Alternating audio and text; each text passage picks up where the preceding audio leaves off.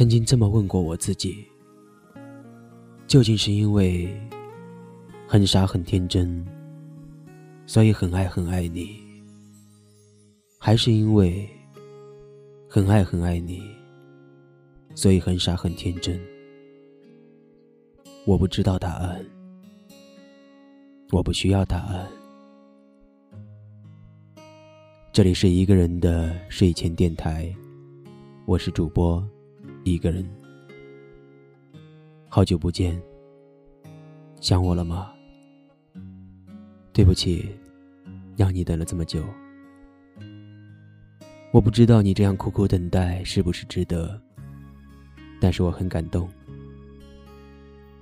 今年的工作终于结束了，我终于可以好好的休息一下了。也可以好好的给大家录节目了。那么今天的故事是关于一场奔赴千里之外的爱情。故事的主人公是我的发小兰兰，她与我认识了十一年，曾经是我的同桌，现在是我的知己。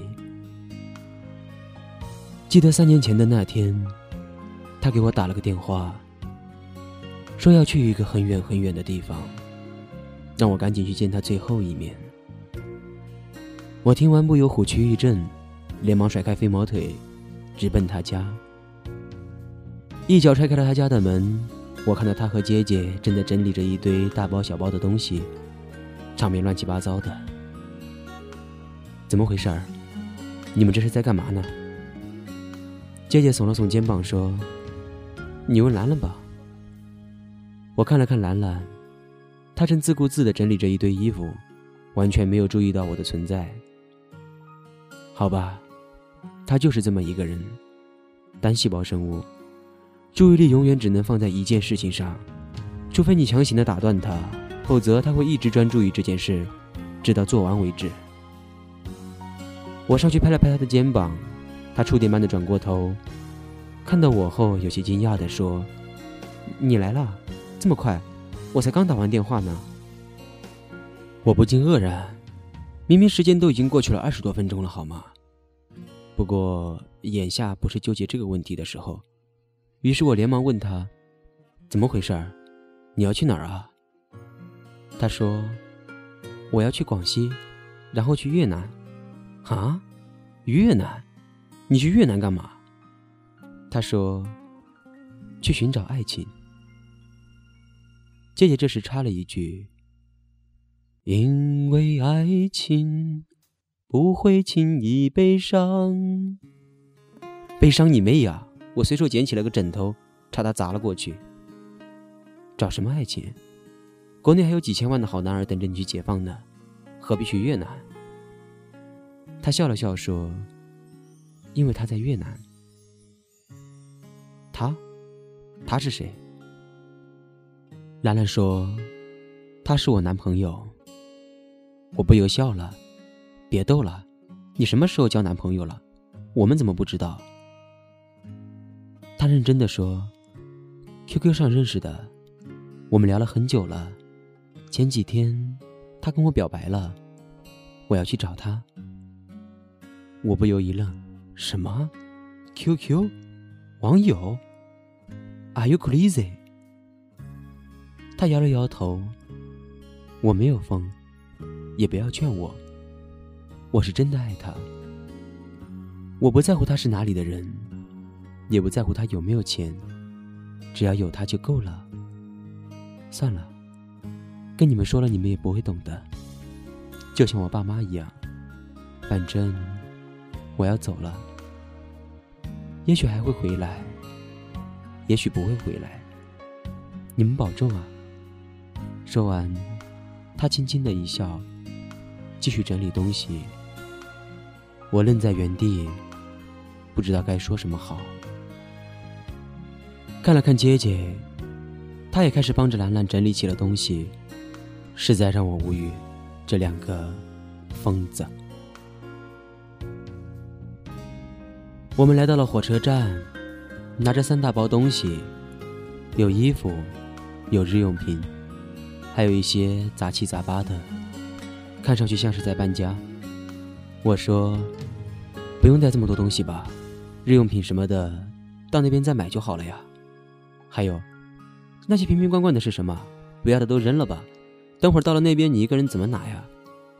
兰兰说：“能省一点是一点吧，他家里条件不好，不想让他破费。”我静静的看着他，很认真的说：“不打算再回来了。”他咬了咬嘴唇，点了点头。我笑着说：“你会回来的。”他沉默了很久，说：“也许。”然后我不再说什么，看着他和姐姐寒暄了半天后，目送他上了火车。那个巨大的铁盒子带走了他，带走了那朵兰花。我知道，它终究会绽放在别处。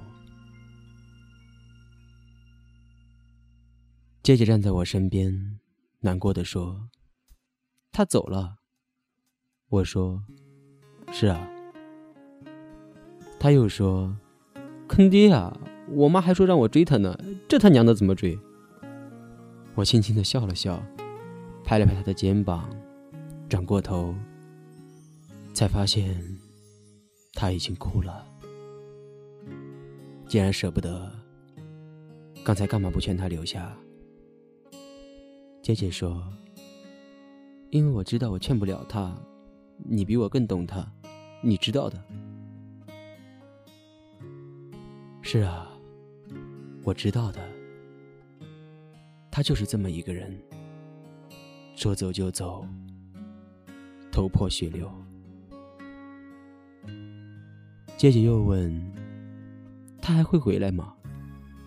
我说：“会的。”姐姐笑了，对着铁轨大喊：“我们等你，早点回来！”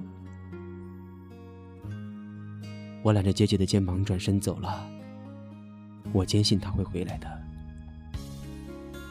因为一切的故事开始都是这样，猝不及防，义无反顾；结局往往也是一样，天各一方，头破血流。我也等你，早点回来。我的心就那么大，里面只有几个房间，要是交给你了。不要让它一直空着。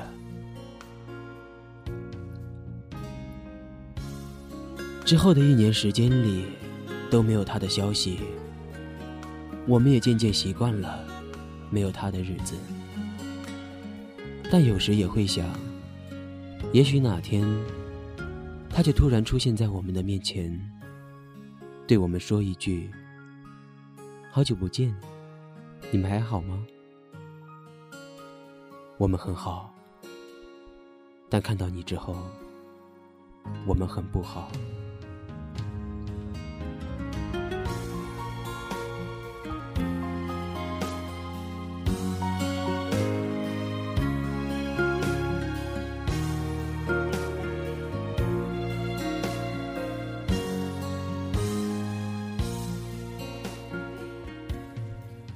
好了。今天的故事播讲完了，那么明天继续播剩下的吧。这个故事还有一半。那么在结束之前，我想唱一首歌，送给大家，就是这一首《漂洋过海来看你》。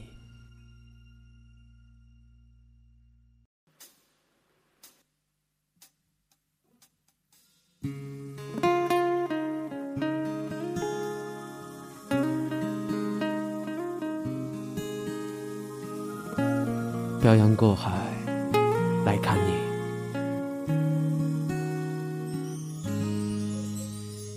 为你我用了半年的积蓄，漂洋过海的来看你。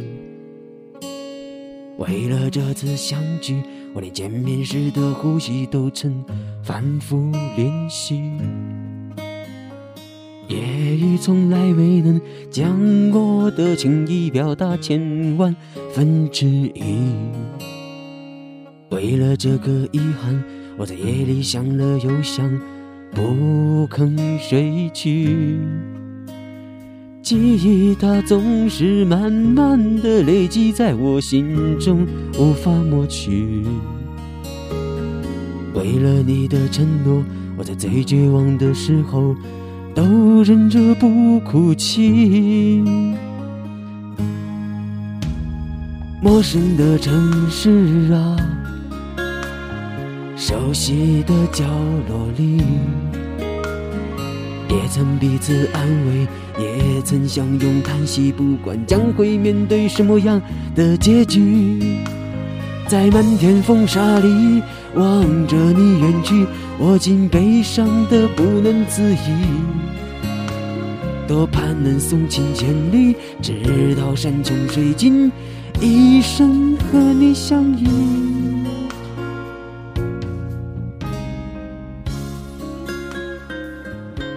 好了，唱的不好，请大家多多谅解。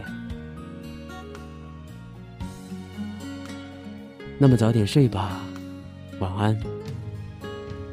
不管世界爱不爱你，电台和我爱着你。